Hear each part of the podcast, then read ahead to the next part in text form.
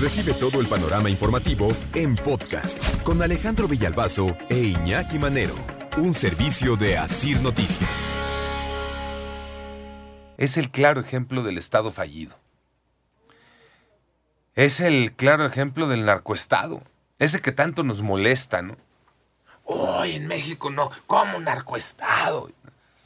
Parados de pestañas, porque cómo se atrevían Estados Unidos a mencionar que en México hubiera un narcoestado, o que en algunos sitios del país hubiera un narcoestado.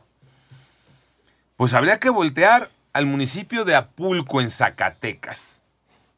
¿Qué ocurrió allá en Apulco en Zacatecas? La madrugada del 12 al 13 de mayo.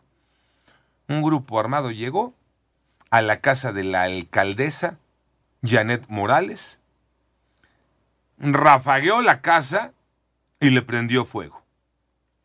Ahí están los videos. El momento justo en el que llegan, le tiran de balazos a la casa y le prenden fuego. Y cómo se consume por las llamas. Ya después de que todo esto había ocurrido, llegaron a acordonar la zona policías de Zacatecas, soldados y guardias nacionales. También llegaron de la Fiscalía General de Justicia de Zacatecas el peritaje correspondiente, jefe. Rodrigo Reyes, secretario general de Gobierno de Zacatecas, explicó en sus redes sociales que esto no lesionó a nadie, ni mató a nadie. ¿no? Le prendieron fuego a la casa de la presidenta municipal, pero no lastimó a nadie. Hombre, ah, pues total. Menos mal. Nada más que aquí viene el Estado fallido. Digo, si eso no era suficiente para hablar del Estado fallido, escuchen lo que sigue. Janet Morales tiene casi cinco años que encabeza el municipio de Apulco que lo gobierna pero a distancia. Janet Morales asumió el cargo en el 2018, fue reelecta en el 2021 y gobierna a distancia, nadie sabe desde qué lugar, por las amenazas que recibe un día así y otro también del cártel Jalisco Nueva Generación. Entonces, por eso no había nadie en la casa de la alcaldesa, pues esa casa estaba así hace cinco años.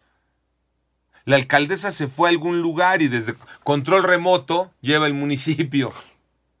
A control remoto lleva el municipio. Qué vergüenza. Estado fallido. Bueno, pero esto no ha sido un secreto. Junio 2022, la alcaldesa, Janet Morales, pegó un grito de auxilio al gobierno federal. Buenas tardes, señor presidente Andrés Manuel López Obrador. Mi nombre es Janet Morales, presidenta municipal de Apulco, Zacatecas. Utilizo este medio para que escuche mi voz y solicitar de la manera más atenta su apoyo, ya que actualmente mi municipio se encuentra en un conflicto muy grave causado por la delincuencia organizada. ¿Y por qué este mensaje de auxilio? Lo pegó Janet Morales el 25 de junio del 2022 porque el 24 de junio de ese 2022, un día antes, la alcaldesa fue víctima de un atentado.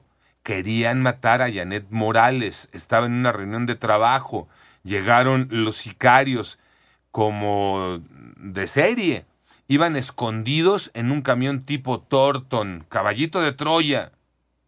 Simulaban llevar arena y grava en ese camión se metieron a donde ella mantenía la reunión con un equipo de trabajo. Le dispararon. Salió ilesa. Sus escoltas respondieron el ataque. Por eso ella, al otro día, pegaba un grito desesperado. Aunque ella salió ilesa, hubo muertos.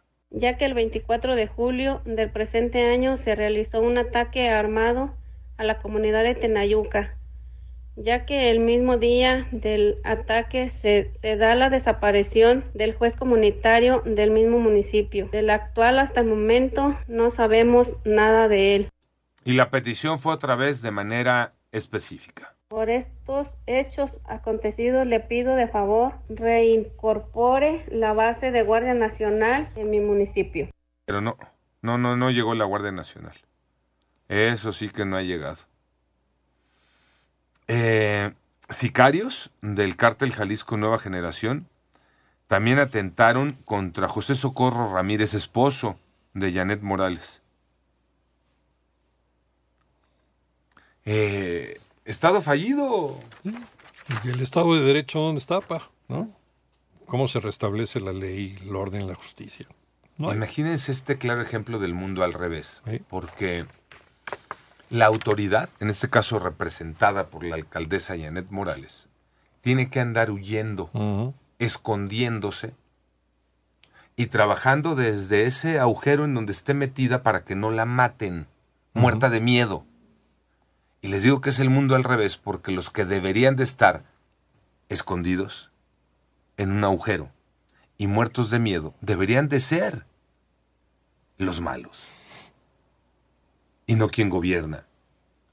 Quien gobierna tendría que estar en su despacho, al frente, al mando, y persiguiendo a los malos. Y los malos tendrían que estar en un boquete, metidos a ver en dónde, para que no nos agarren, porque si nos agarran, nos van a meter a la cárcel. Y no transitando por las calles como si nada.